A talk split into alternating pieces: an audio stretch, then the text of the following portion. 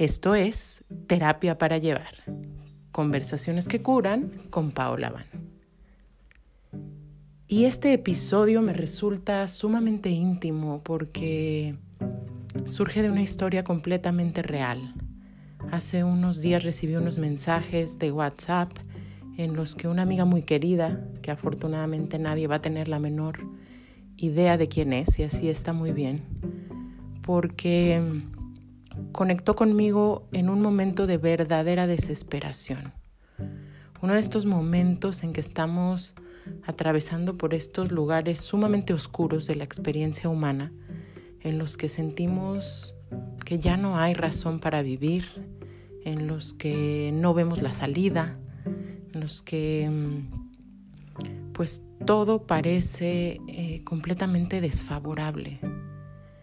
Y entonces ese día ella me decía, estoy enfrente de una botella de tequila y estoy tomando también unas pastillas de clorazepam y esto me ayuda pues a mantenerme aquí por mis hijos, pero en realidad yo no quiero seguir más.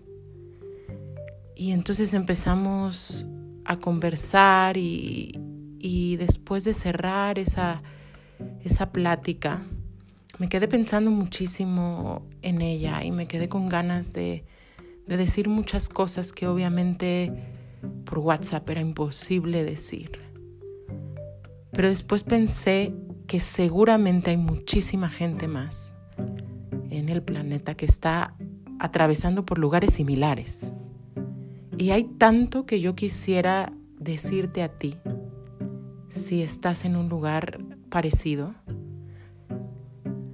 y entonces me atreví, cuidando totalmente su identidad, a grabar esta respuesta que principalmente es para ella, pero sí es útil para cualquier persona que esté en un momento de desesperación, depresión, desamparo eh, y pueda sentir un apoyo por medio de estas palabras. Eh, pues, pues creo que vale toda la pena del mundo. Y entonces, pues me di cuenta que mi amiga está pasando por un momento que además yo conozco, yo he estado ahí quizás tú también. Estos momentos que son de descenso, les llamaría yo, de ir hacia abajo, ir hacia lo más oscuro, ir hacia lo más crudo de, de la experiencia humana, lo más doloroso. Y saben, muchas veces, por supuesto, huimos de estos momentos porque, pues, porque se sufre ahí, obviamente, porque no es agradable, porque es horrible. Y sin embargo, mm, pues hay que aprender no solo a atravesar, sino a no instalarnos en estos momentos, porque mm, si algo puedo decirte es algo que el Buda dijo hace ya milenios. Absolutamente todo es impermanente en la experiencia de esta vida. Y entonces yo a veces eh, quisiera ser muy clara, como con tantas cosas que pueden ser confusas, no solo en mi propuesta, sino quizás en la propuesta de muchas corrientes espirituales, de muchos terapeutas, en fin, y es, si bien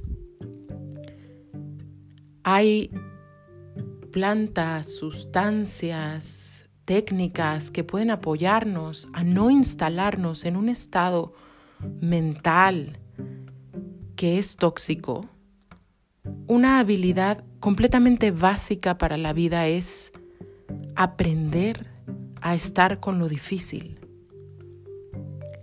Y claro, este capítulo también incluye la contraparte que es, no queremos instalarnos ahí de ninguna manera. Entonces, ¿cómo poder transitar por estos momentos sin quedarnos larga o crónicamente en esto que va a recibir un diagnóstico, por supuesto, en la, en la psiquiatría o en la medicina alopática o en la psicología clínica como trastorno depresivo, trastorno de ansiedad, trastorno suicida, ¿cómo podemos volver a saber que ciertos sentimientos son parte de la experiencia humana y que la imagen que viene a mí es un poco como un árbol. Si un árbol sabe descender en sus raíces hacia la oscuridad, ir profundamente hacia abajo, entonces tan, tanto como vaya hacia abajo, así va a poder extender sus ramas hacia el cielo. Y entonces me parece importante decir que cuando ya estamos haciendo un uso diario de la comida, del alcohol, de cualquier sustancia, así se le considere una planta sagrada, lo que sea, de manera crónica y diaria con el propósito de pacificar nuestras emociones, entonces ahí hay algo que no está siendo resuelto. Y entonces se hace súper importante reconocer que hay un proceso adictivo. Sin embargo, el reconocer esto no es más que un paso hacia adelante, pero no es el núcleo de la cuestión. En realidad lo que yo quisiera decirte, amiga querida, o a ti que estás escuchando, es a veces en la vida, si no es que idealmente siempre, hay que rendirse. Y en español la palabra rendirse se confunde con darse por vencido y es todo lo contrario, todo lo contrario de lo que yo quiero sugerirte. Rendirte significa saber que hay un poder mayor, hay una inteligencia superior que guía todo lo que ocurre en este planeta y en este universo. Y entonces aquí viene algo súper interesante porque mi amiga me decía, es que yo ya no creo en Dios. Y entonces ahí supe que estaba en un problema importante. Porque, ¿sabes? yo no estoy proponiendo, no estoy hablando del Dios religioso, de un, de un señor barbón que se sienta en una silla y te cuenta los pecados para ver si al final de tu vida vas al cielo o vas al infierno. No, no, no, yo no estoy hablando de eso, ni de un Dios castigador, ni de nada de todo ese dogma que la religión obviamente durante siglos ha tratado de imponer. Estoy hablando de una inteligencia superior, ese orden que hace que todos los días el sol salga, que de la primavera siga el verano y del verano siga el otoño y del otoño y el, invierno. Simplemente es un principio de orden y de inteligencia. Y yo siempre pongo este ejemplo. Tú no creaste tu propio cuerpo cuando estabas en la panza de tu mamá, ¿cierto? Y si tienes hijos, y eres mamá o eres papá, ¿a poco crees que solo ese acto de poner ahí la semilla te corresponde solo a ti y todo lo demás que ocurrió en el proceso tiene que ver contigo? Claro que no. ¿Quién decidió o cómo sucedió que eso se convirtió en un ser vivo, en un ser humano, con toda la complejidad que eso conlleva? Y entonces es bien interesante porque mm, en Alcohólicos Anónimos se propone un método de 12 pasos y hay cosas con las que yo estoy muy de acuerdo en este enfoque y otras con las que no tanto, pero si hay algo en lo que estoy plenamente de acuerdo es que sus primeros dos pasos señalan algo totalmente sabio. El primer paso, cuando tú llegas a Alcohólicos Anónimos, te dicen es aceptar que tu vida se ha vuelto ingobernable. Y esto es bien irónico, porque de nuevo no estamos hablando de darse por vencidos y entonces no hago nada, pero es aceptar algo muy sencillo. Yo sola, con los recursos que tengo individualmente, no estoy pudiendo, no puedo. No puedo dejar de consumir esta sustancia, pero sobre todo no puedo dejar de sentir el dolor que siento. Yo le preguntaba a esta amiga, ¿qué, ¿qué duele? ¿Qué es esto que te duele tanto? Y decía, pues ya ni sé. No sé cómo se llama, no sé dónde está. Y ahí es donde yo quiero decirte, has escogido no saber y lo has escogido a través, a veces, de anestesiarte, pero en general de huir, de no querer estar ahí, de no querer ver lo que hay. Pero si tú no lo ves, entonces ¿quién lo va a ver? No podemos poner nuestro poder en manos de un terapeuta, de una planta, de una corriente espiritual, pero sí podemos regresar todo el poder a la divinidad y decir, yo voy a hacer lo que a mí me toca y me voy a rendir. Quizás has escuchado por ahí del curso de milagros y a mí eh, aunque mucha gente cuando escucha este nombre piensa en un contenido esotérico y medio New Age y tal, yo me sorprendí mucho cuando empecé a estudiar el curso de milagros porque me parece de una sabiduría enorme muchas de las cosas que se plantean ahí. Y si lo resumiera, una de las grandes enseñanzas que este texto y después, claro, se han hecho talleres y círculos de trabajo y etcétera con esto, pero en resumen lo que propone es, tienes que volver a poner tu vida en manos de una inteligencia superior y volver a confiar en eso. Y literal, yo digo, es un momento de ponerte literalmente de rodillas y a veces pareciera que los seres humanos no cambiamos hasta que no estamos en el lugar más oscuro. Y tocar este lugar oscuro es importantísimo por una razón, porque te pone de rodillas, ese momento de decir, no puedo más, yo no estoy pudiendo. En ese momento se inicia el milagro. ¿Y qué es un milagro? Un milagro, según lo dice este texto, es simplemente un cambio de percepción. Y entonces tenemos una mente que es súper tóxica.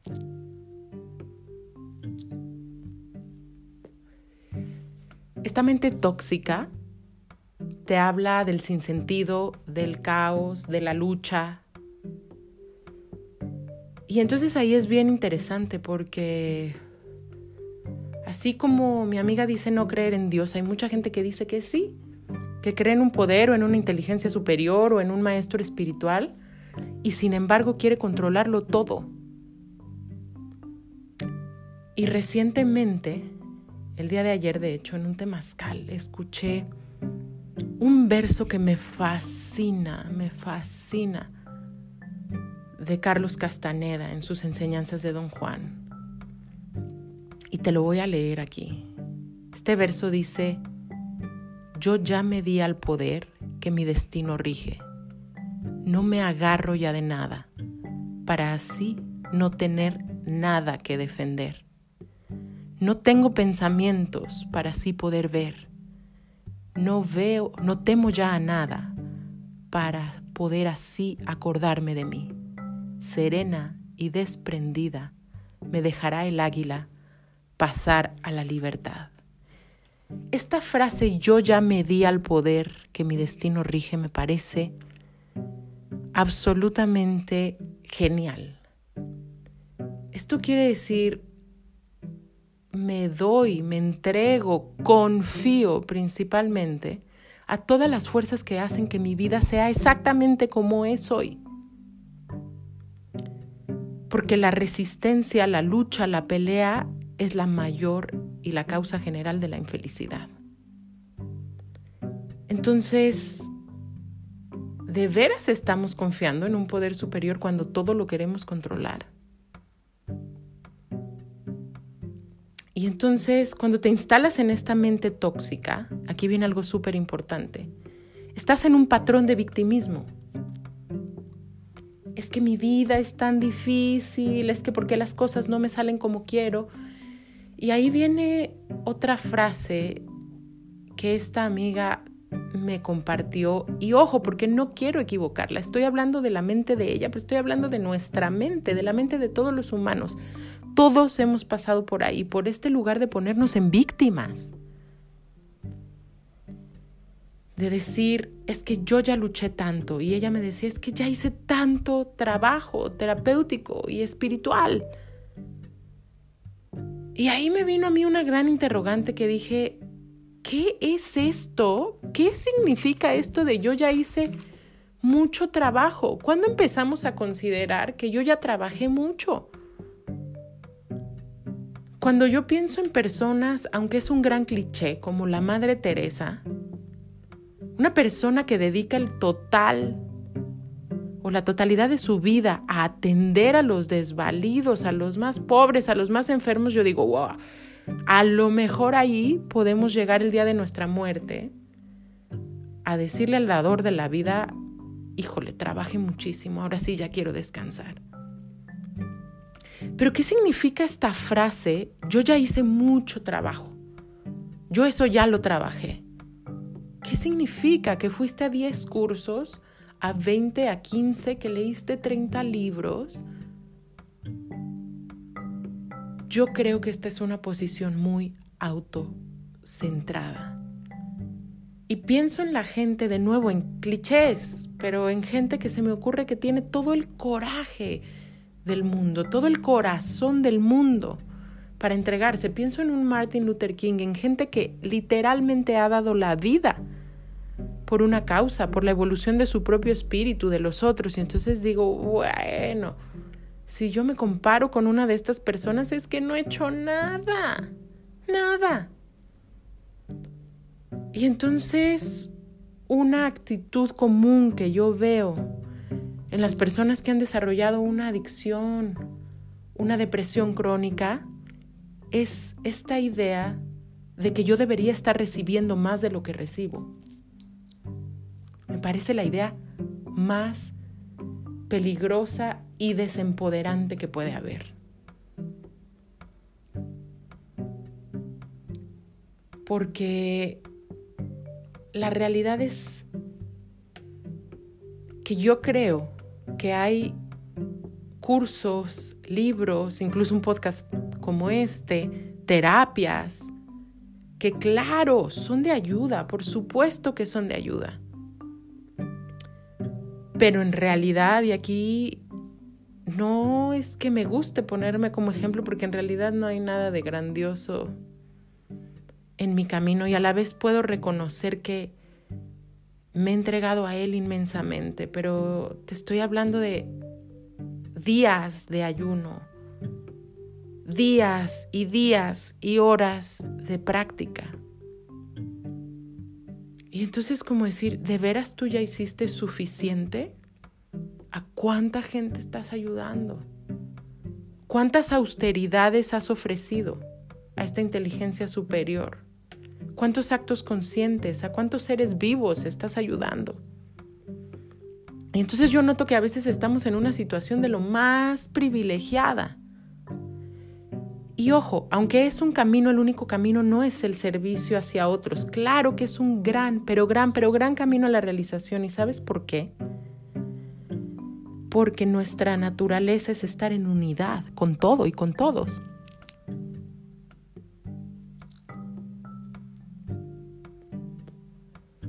Así que incluso encuentro difícil, aunque esto parezca muy raro, que cualquiera de nosotros sea plenamente feliz mientras todos los seres no sean felices y mientras todos los seres no sean felices en este planeta, pues tenemos que seguir sirviendo y tenemos que seguir dándonos. Y entonces quiero ir a algo más concreto. Puedes cambiar tu estado.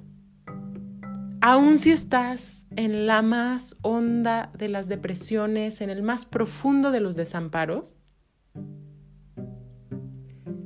Lo irónico es que es relativamente fácil cambiar tu estado. Ayer fui a caminar aquí por Amatlán y como ha estado lloviendo, los ríos están súper, súper abundantes ahorita. Y entonces decidimos meternos a nadar a uno de los ríos y estaba helado. Al meterme ahí, respiré, pero todo lo que no había respirado y dije, claro, la gente que está deprimida, y he tenido esta realización muchas veces, no está entrando en contacto con estas medicinas simples. Se nos hace más fácil tomarnos un antidepresivo, un antiansiolítico, y yo te digo, métete a un río helado, diario, todos los días, en la mañana, date un baño de agua fría, camina una montaña, corre, usa tu cuerpo, no te puedes deprimir si haces esto. Ahora, trabaja con tu mente, trabaja con los contenidos de tu mente. Si tú estás instalada en un pensamiento tipo, ya me cansé, he hecho demasiado, nada tiene sentido, ta, ta, ta, ta, ta, ta, Es que no importa cuántos cursos hayas tomado, cuántos libros hayas leído. Una de dos. O no era lo que necesitabas o simplemente no estás haciendo lo que toca. Y ojo, yo siempre me remito al tema del trauma. A veces nos es difícil. A veces nos es increíblemente difícil salir de estos estados tóxicos porque estamos ciclados, porque vivimos en una cultura traumática, porque traemos heridas todos y muy en particular las mujeres.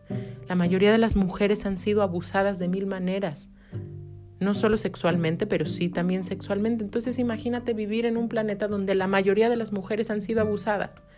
Y repito, los hombres también, de otras maneras. Entonces, claro, no es una falta de empatía contigo que me estás escuchando. Sí, a veces es difícil. Pero hay un lugar donde no hay ningún terapeuta, ningún libro, ninguna sustancia, ningún nada que pueda entrar. Y es tu libre albedrío. Porque aunque no creas en una inteligencia superior, esta inteligencia superior te dio un regalo preciadísimo. Ese regalo preciadísimo es tu libertad.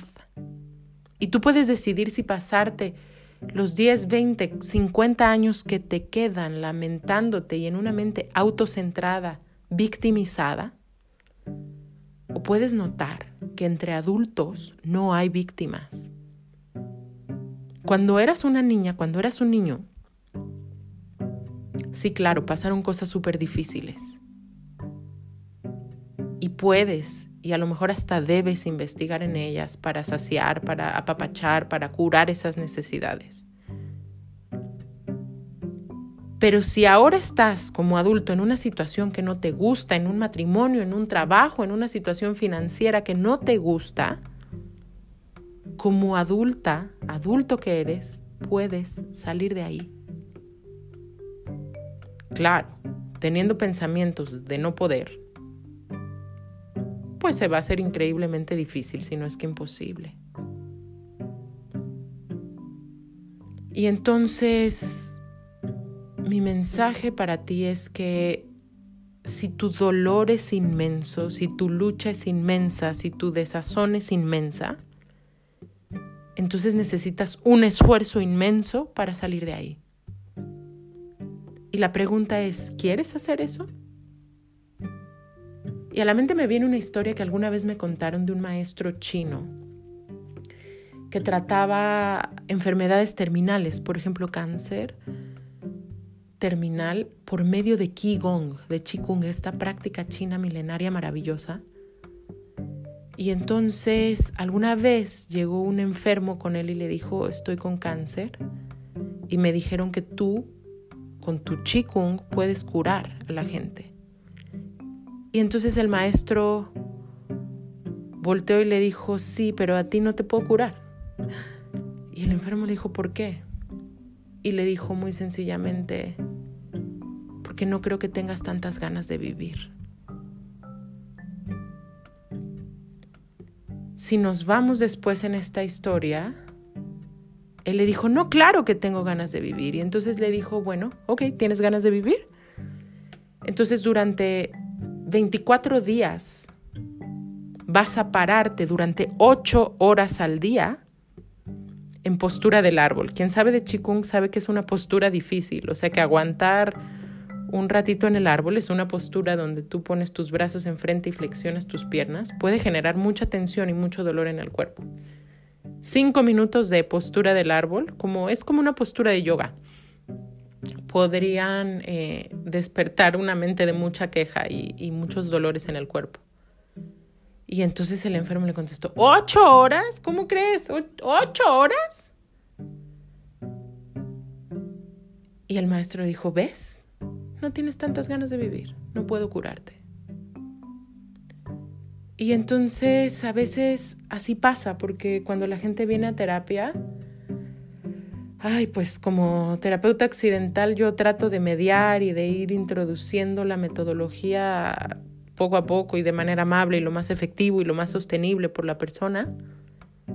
Pero la verdad es que sería muy fácil decirle, bueno, tienes que dejar de comer las cosas que te deprimen, no puedes tomar alcohol, no puedes consumir pastillas, no puedes hacer esta sustancia, tienes que hacer una hora diaria de práctica de yoga, más media hora o una hora de ejercicio cardiovascular, tienes que cuidar tus pensamientos todo el día, tienes que leer contenidos que te hagan bien, tienes que juntarte con personas que sean nutricias en tu vida, tienes que cortar las relaciones tóxicas y así una serie de cosas, tienes que ayunar cada tanto y ni siquiera voy con la lista completa y a lo mejor tú ya dices, no, ¿de veras? ¿Todo eso cuesta estar bien?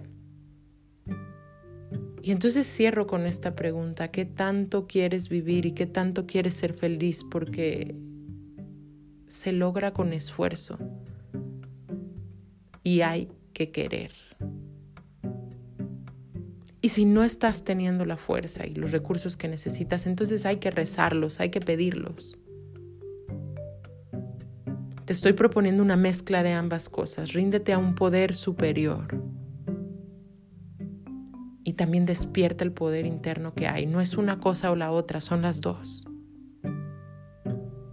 Esto es terapia para llevar.